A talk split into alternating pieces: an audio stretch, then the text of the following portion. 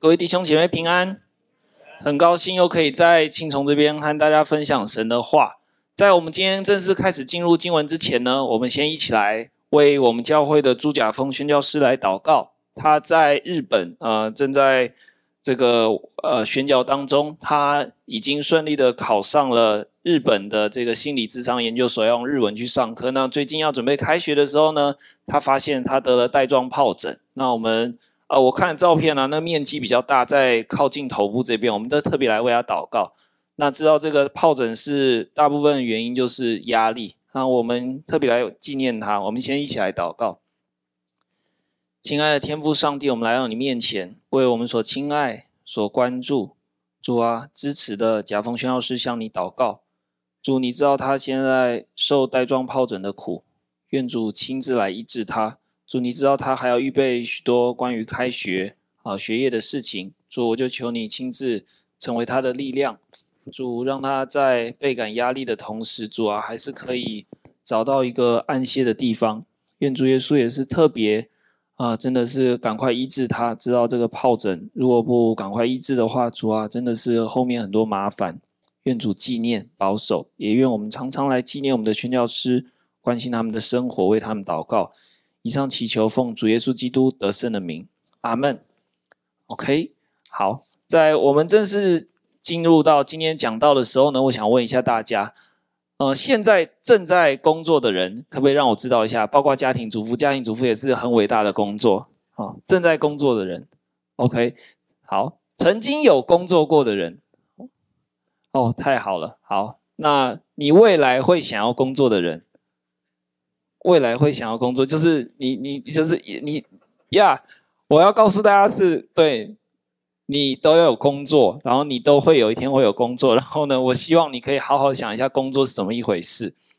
今天我们的经文呢，和工作观点是非常有关系，所以呢，我希望你听完之后呢，你未来工作、现在工作，或者是你以前的工作，你可以再想一下，或许有一些启发。我们今天经文在传道书的第四章。可是呢，我们需要回顾一下《传道书》第三章的内容。《传道书》是一个很特别的经文，它常常会有一些段落，但是第三章和第四章非常特别，它很连贯，在讲到工作的观点。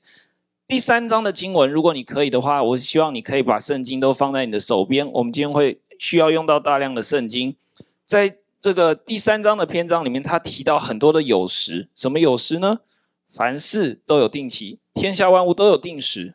生有时，死有时；栽种有时，拔出所栽种的有时；杀戮有时，医治有时，拆毁有时；建造有时，哭有时，笑有时；哀痛有时，跳舞有时；抛掷石头有时，堆聚石头有时；怀抱有时，不怀抱有时；寻找有时，失落有时；保守有时，舍弃有时；撕裂有时，缝补有时；静默有时，言语有时；喜爱有时，恨恶有时；战争有时，和好有时。然后呢，在这么多的有时，也就是涵盖了你所有日常生活和工作的内容之后，他问了一个关于意义的问题。第九节，这样看来，做事的人在他劳碌上有什么益处呢？随后的经文是一些，呃，是一个在我们教会中很常听到传道书的有名经文。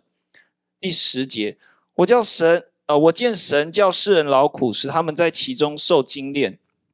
神造万物各按其时，成为美好，又将永生安置在人心里。永生原文是永远。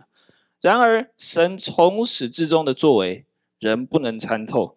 这两节经文很明显的呢，是在肯定上帝自己的工作。上帝创造世界，创造人，而透过这个世界的创造者，我们肯定他的工作。传道者同时呢，也肯定工作在生命当中的意义。而且呢，神创造的人应该也效法神和他给我们生命的目的，好好努力的工作。只不过人在努力工作的时候呢，也会有一定的苦闷，还有叹息。就像传道者在第三章十二节到二十二节有个很大的段落，前后呼应。十二节说：“我知道世人莫强如终身喜乐行善，就是做好。”第二十二节，故此我见人莫强如在他经营的事上喜乐，因为这是他的份，他身后的事谁能使他回来得见呢？身后的事我们知道，就是死掉之后的事。为什么传道者说人一生最高的成就就是只有好好工作，而且享受工作当中的喜乐呢？因为这个世界有一个无法解决的问题，就是邪恶。这个邪恶导致我们每一个人最后都要面对一个很大的问题，也是无法解决的问题，就是死亡。传道者在第三章的经文里面没有对邪恶做出太多的解释，他也没有办法解释，他把这个问题丢给上帝。交在上帝的手里，他相信只有上帝可以解决，也是在上帝里面有一切的答案。循着传道书第三章，这个对邪恶没有什么解决之道的哀叹的气息，传道者继续要向我们在第四章娓娓道来。他告诉我们，即使世界上的人，就是我们，想要好好工作，而且我们要享受当中的喜乐，但是邪恶却常常无情的、强势的。不由分说的影响了我们的工作生活，让我们陷入种种的悲剧当中。他也试着要告诉我们，在邪恶强大的势力影响下，我们仍然有转机，并且要在长期持续的挣扎当中仰望上帝，期盼上帝带来的救赎。传道书第一。的四章的一到六节是一个上半段，他说世界上有一种错误的工作模式，叫做欺压。传道者在第四章一开头描写了一个对世界的一个观察。第一节说：“我又转念，见日光之下所行的一切欺压，看呐、受欺压的流泪，而且无人安慰；欺压他们的有势力，也无人安慰他们。”当中最令我们震惊的是一个事情，就是呢，传道者居然认为欺压与被欺压的双方都需要安慰，却得不到安慰。他说：“看哪，受欺压之人的眼泪；看呐，欺压者的势力。眼泪和势力在这个经文当中形成了一个很强烈的对比，两种情况中的两方。”都迫不及待的想要得到安慰，其实最基本的意思就是得到一些缓解，但是他们却得不着。一方呢是不断的哭泣流泪，一方呢是陷立陷入权势的沼泽当中无法自拔，不断的沉沦。传道者没有给任何一方更多的批判或是同情，他只说出悲剧不断发生。有着无止境的哀叹，他在第二节和第三节继续说：“因此，我赞叹那早已死了的人，胜过那还活着的人，并且我以为那未曾生的，就是未见过日光之下恶事的，比这两等人更强。”传道者的哀叹，我想是对上帝的一种哀求，他哀求上帝能够。带世人脱离这种扭曲、被邪恶败坏的情境，他说：“不如死了吧。”人是应该要工作，但很明显的，人的工作在传道者的眼中已经变质了，变成了欺压别人。这是传道者哀叹，他希望可以有人，我想我们都知道，当然是上帝，可以赶快过来改变这一切。而呢，他也用一个修辞很强的一个对比修辞，加强他的渴望，就是说，在早以先已经死了的人和现在仍然活着的人，显示出这个邪恶充斥世界、扭曲世界的状况已经非常久了。上帝，你赶快来解决！再来，传道者又说出他对世界当中欺压的另外一个观察。在第四节到第六节，欺压到底是怎么一回事？他说：“我又见人为一切劳碌和各样灵巧的工作，就被灵舍嫉妒，这也是虚空，也是捕风。愚昧人抱着手吃自己的肉，满了一把得享安静，强如满了两把劳碌捕风。”这三节的经文里面，传道者他描述邪恶对工作的一类影响，就是。无意义的工作，其中包括几个不同的选项。第一个选项叫做骄傲和自卑，我们知道这是一体两面的。另外一个选项是懒惰，第三个选项是穷忙，就是只有忙，什么都没有。第四节他描写一个工作的人呢，他做得很好，有一些成就，可能呢就是他的技巧非常的高超，很这个跟别人比起来，他真的很厉害，他就被邻舍嫉妒。他肯定一个认真工作的人会有很高超的技巧，而且这也是一个好的结果。但是被邻舍嫉妒却是相当的可惜。这句话在经文的安排里面呢，它语句的安排上面，它很刻意的让我们知道一件事情，就是拥有高超的技巧这个人他是成功的，为什么呢？因为呢，别人会嫉妒他。他厉害到能够让别人嫉妒他，暗示的一个事情就是他不断的努力去工作，不断的努力去认真的这个操练自己，很可能有一个目的，就是要为了让别人来羡慕他，为了让别人来嫉妒他，或又是说，只有当他旁边的人嫉妒他、羡慕他。觉得他真的，哎呀，我好想要像他，好想要得到他的那个东西，他才认为自己的工作是有意义的。传道者认为这是一个骄傲与自卑，是无意义的工作。再来，在第五节，很简单的描绘着人是如何在工作当中表现出懒惰。传道者说：“愚昧人抱着手吃自己的肉。”短短简简单单的经文告诉我们，一个懒惰的人啊，他连把手伸出去都不愿意，他只要想这样子把手这样放在怀里，然后呢，他饿的时候呢，他就咬自己的肉，这样就吃饱了。这是传道者认为很可悲的懒惰，这是无意义的工作。你要工作就不要懒惰。第三，在第六节，传道者描绘了一个情况，就是人。伸出手来，开始要抓东西，非常努力的抓，而且事实上他也抓满了东西。传道者说：“满了一把，得享安静，强如满了两把，劳碌捕风。”他讽刺在这个世界上庸庸碌碌工作的人，手上抓满了东西，但是呢，没有仔细的去看他手上的东西到底是什么东西。究竟手上的东西是安静？其实也可以翻译成一个我们比较熟知的词语，叫平静，还是他抓住的就是劳碌本身。传道者提醒这世界上的人，应该要有智慧辨别你到底是为了什么而劳碌，不要一昧的只是劳碌。这是传道者认为很可悲的穷忙，是无意义的工作。在这边，我必须要先简单总结一下。我们要问啊，骄傲、自卑和懒惰，还有穷忙之间的关系到底是什么？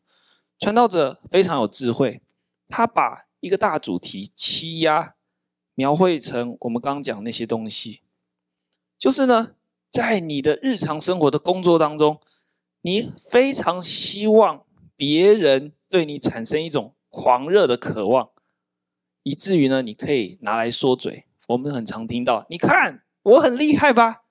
后面有一句我们没有讲出来的话：“你真烂。”又或是在你独自一人的时候呢，你暗暗的对自己说：“我一定要让那些看不起我的人知道，他们是错的，我才是对的。总有一天，我要证明我是很有价值的。”但是你知道吗？你所追求的，应当是平静，而不是。劳碌，以至于变成一个厉害的人，所以他在中间安插了一个懒惰人的桥段，告诉你，你应该要努力工作，不要像那个懒惰人一样。然而，我们常常在劳碌当中，就像第三个比喻一样，疯狂的抓取，但是怎么抓呢？都没有抓到我们真正应该要抓的东西。传道者很讽刺的讽刺我们说：“你啊，就像拿一个网子在那边不断的捕风，怎么捕也是没有用，因为呢，你的网子装不了风，这是一个无穷无尽的深渊。所以，传道者他想要在这个世界上，呃，的人做什么呢？当然，我们可以想象他这么的哀叹，他也是有许许多多他的挣扎。可是，传道者还存有一丝丝被磨耗到不行，剩下一点点的温柔。他对我们说：“醒醒吧，出来吧，你应该要努力工作，但不是为了这些欺压的事情。”让我们一起来看，传道者到底要和我们说什么。让我们一起谦卑的来到他的面前，向他请教。我们究竟应该要为了什么而努力工作？四章的七到十二节，传道者很愿意和我们表达他对于工作的想法，但是在他正式回答这个问题之前呢，他想要跟我们分享另外一个他对于这世界工作的观察。在第七节，他说：“我又转念见日光之下。”有一件虚空的事，第八节，有人孤单无二，无子无兄，竟劳碌不息，眼目也不以钱财为足。这个人说：“我劳劳碌碌，刻苦自己，不享福乐，到底是为谁呢？”这也是虚空，是极重的劳苦。传道者告诉我们，这个世界上有一种常见的极重的劳苦，直接翻译出来呢，就是坏的。邪恶的、糟糕的劳苦，就是有一个人孤孤单单，没有孩子，也没有兄弟，然后又不停的在劳碌，而且就算赚了钱，他也不为此满足。在当时古今东文化里面，传道者描绘的人呢，是一个受到咒诅的人，因为他没有孩子，也没有兄弟。在我们现在的时候，可能不是这个样子，但我要告诉你，他描绘了一个受咒诅的人。他不知道自己究竟是为了谁，或是为了什么而克制自己，不好好的享受。可是呢，最可悲的是，他一方面知道自己正在这个无意义的邪恶的劳苦当中，他却没有办法停下来。面对这样的人，传道者只能哀叹、哀叹、再哀叹。在提出这样的观察之后，即使传道者的心情和我们知道的一样，很沉重，有压力。传道者想要跟你和我分享他心目中对于工作存有的一丝盼望。他依然认为，上帝既然已经认可了工作的价值，我们就应该要殷勤努力的工作。所以他在第九节到第十二节。他说：“两个人总比一个人好，因为二人劳碌同得美好的果效。若是跌倒，这人可以扶起他的同伴；若是孤身跌倒，没有别人扶起他来，这人就有祸了。再者，二人同睡就都暖和，一人独睡怎能暖和呢？有人孤身攻呃，有人攻胜孤独孤身一人，若有二人，便能抵挡他。三股合成的绳子不容易折断。”经文走到这里，传道者终于提出了一个正面积极的建议，也是整个第四章当中唯一一个积极的建议，就是两个人。而他的原因很简单，就是呢，相对于一个人孤单的从事那个坏的、邪恶的、糟糕的劳苦，我们可以。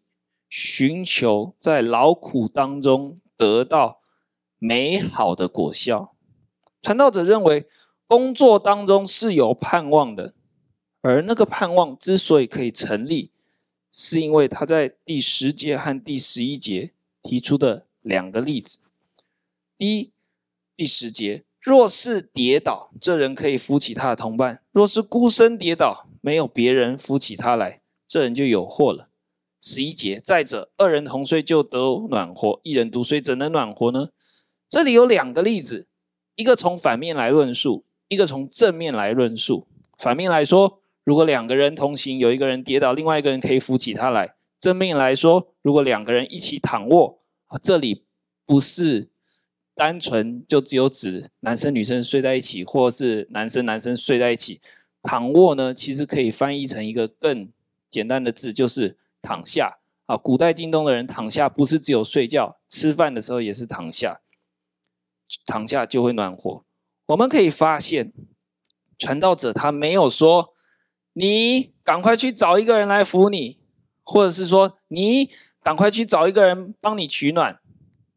啊，他是说你跟那人，他们彼此搀扶，彼此取暖，甚至我们可以。大胆的说，由于传道者啊，他从前文一连串的论点讲的都是针对这一个孤单的人，所以他很可能是希望这个人可以去成为搀扶人的人，或是帮别人取暖的人。为什么呢？因为他已经说了，这个仿佛是受了咒诅的人，他没有孩子，没有兄弟，甚至。他很可能没有同伴，因为不会有人想要跟一个看起来就是受了咒诅的人同行。在这个情况里面，传道者完全抛弃了前面一般世人很可能会有的反射性的想法，就是说没有同伴，好，那我就去强迫一个人和我同行，这样呢，他就可以在我跌倒的时候把我扶起来，或是呢，在我躺下的时候。帮我取暖。传道者说：“你要主动的、谦卑的恳求与你同行的人。”他鼓励我们说：“去跟你潜在的同伴说，求你让我和你同行，因为如果你跌倒了，我可以扶你起来。求你让我与你同行。”因为如果你躺下来，我可以帮你取暖。传道者究竟想要表达什么呢？对我来说，这是他唯一想到能够对这个罪恶占领的世界提出抗议和嘲弄的方式，就是我们不想要欺压别人，我们想要成为别人的帮助，我们只想要成为。一个为他者而活的人，这是传道者对这个邪恶世界的回应。他知道他没有办法逃离这个世界，逃离这世界的辖制，逃离这世界里面的邪恶的控制。他或许还是会落入人的欺压，而且他也没有办法解决，甚至他有可能也在他的生活当中也可能欺压别人。他没办法解决，他只能把这个交给上帝。可是他仍然想要积极的和这个世界对抗。他想到的是，与世界上的想法强烈反对的行动模式，就是一种为他者而活的行动模式。传道者他很满意的。为这个论点下了一个小小的结论。他在第十二节说：“有人攻胜孤身一人，若有二人，便能抵挡他。三股合成的绳子不容易折断。”在他的心目中，人们若是以成为他人的依靠而行动、生活，就能够彼此同心抵挡攻击，并且。就像绳子一样，用多个线编织起来，就不容易被折断。直接的翻译就是撕碎，而这个字非常巧妙的一语双关，可以翻译成引诱。这在希伯来文圣经里面是很常见的。在提出了对于工作应该要保持的态度之后，传道者用了一个非常精彩的。寓言故事作为第四章的结尾，内容在第十三到第十六节。我们刚刚已经读过，但是为了要让大家清楚的知道这个故事，我再读一次。贫穷而有智慧的少年人胜过年老不肯纳谏的愚昧王。这人是从监牢中出来做王，在他国中生来原是贫穷的。这人从监牢中出来做王，在他国中生来是贫穷的。我见日光之下一切行动的活人都随从那第二位，就是起来代替老王的少年人。他所治理的众人，就是他的百姓，多的无数。在他后来的人尚且不喜悦他，这真是虚空，也是无风。我想，我们都可以知道，这个故事的重点很显眼，就是呢，一个有智慧的少年人和一个不肯，或者是说他不再知道要被劝告或教导的愚昧王，这两个人之间的对比。然而，故事中却有个地方需要厘清，就是第十四节。这人是从监牢中出来做王的，在他国中生来原是贫穷的。这个故事的主角应该是一个愚昧的老年王，他不肯接受劝言。但是十四节告诉我们，他原先并不是这样的。在他年轻的时候，他曾经是一个有智慧、意气风发。又接地气，因为他是从监牢里面出来的，他和受欺压的人能够同感。他也英俊帅气，至少比他老的时候英俊帅气，而且他是一个有为青年。然而现在这个老王却失去了所有人的爱戴，所有人都离他而去，跟随了另外一位。起来代替他的少年人，人数之多无法胜数。这些都曾经是他的百姓，这些百姓在他面前生活，但现在都随着那一位在他后面而来的少年人一同离他而去。传道者很刻意的使用前后的对比。让听故事的人可以发现，这个王变了。首先，随着时间从前往后渐渐过去，他从一个少年人变成了一个老的王，他得到了很大的权力。而随着时间又过去，这个权力渐渐对他这个人产生了一些影响，让他变质了。而使他最终失去了民心，被取而代之。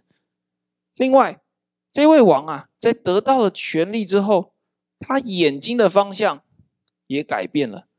他原先呢，是面对着他的百姓，他的百姓在他面前生活。只不过呢，后来这些人变成了在他后面的人，他不再看着他们，他不再听他们。他也不接受他们的劝告，以至于呢，他失去了他们的信赖和依靠。我们甚至可以想象，这位王成为了这些百姓被欺压的原因。不论啊，他是否欺压他的百姓，或是他真的一点也不在乎他的百姓正在彼此欺压。各位亲爱的弟兄姐妹，传道者所讲的工作观，和他作为结语的这个故事，给了你什么样的启发呢？当然，传道者在和你我讨论他对于工作的观点的时候呢，他是在讲，在一个拥有相同社会价值的群体当中，就是以色列人社群当中的工作观点。这个我们必须要先承认。可是，对于我们这些已经领受了新约的基督徒来说，这些智慧的结晶依然相当值得关注。我想，传道者对于工作观的理想，或是他的期望，已经完全实现在我们的主耶稣基督身上了。面对上帝差派他要来完成的工作，耶稣基督展现出来的就是一个为他者而活的生命。像耶稣的生命，不是一个为自己而活的生命，而是一个为他者而活的生命。我们的耶稣。对这个充满欺压的世界发出过挑战。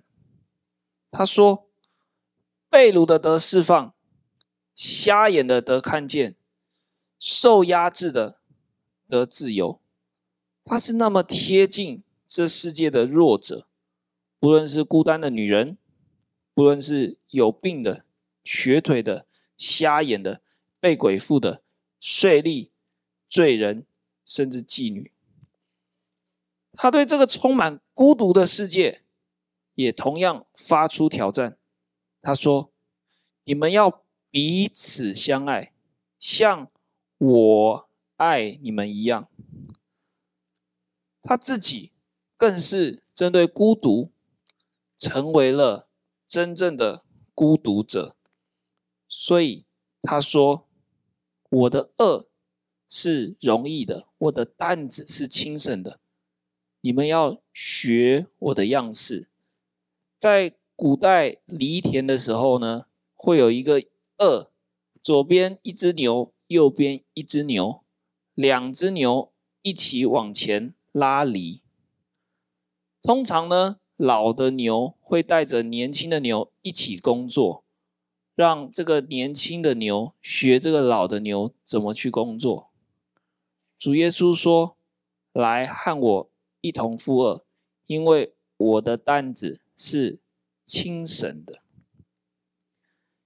耶稣基督，我们的主，他完全照着上帝的心意，活出一个为他的生命，就是为上帝、为你、为我。像耶稣的生命，不是一个为自己而活的生命，而是一个为。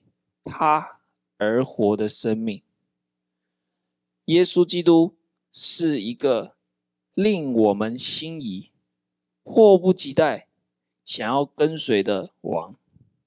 他成了王，我们在他面前生活，我们羡慕在他面前生活，我们羡慕像他一样生活。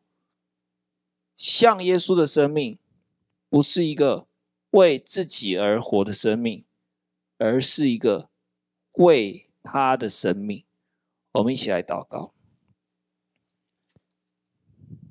亲爱的天父上帝，我们来到你的面前，恳切向你祷告。主啊，求你来帮助我们，在这个满是邪恶、欺压的世界，有一丝的盼望。主啊，因为你已经胜过这个世界，就让你得胜的力量和样式成就在我们这些愿意跟随你的人身上。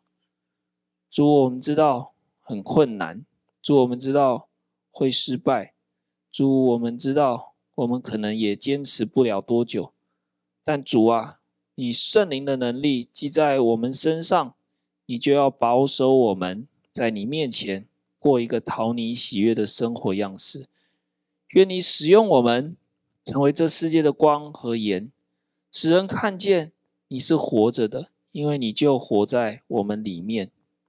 愿主使用弟兄姐妹们以及孩子，在工作的场合当中，活出一个讨你喜悦、为他的生命。以上祷告奉耶稣基督得胜的名求。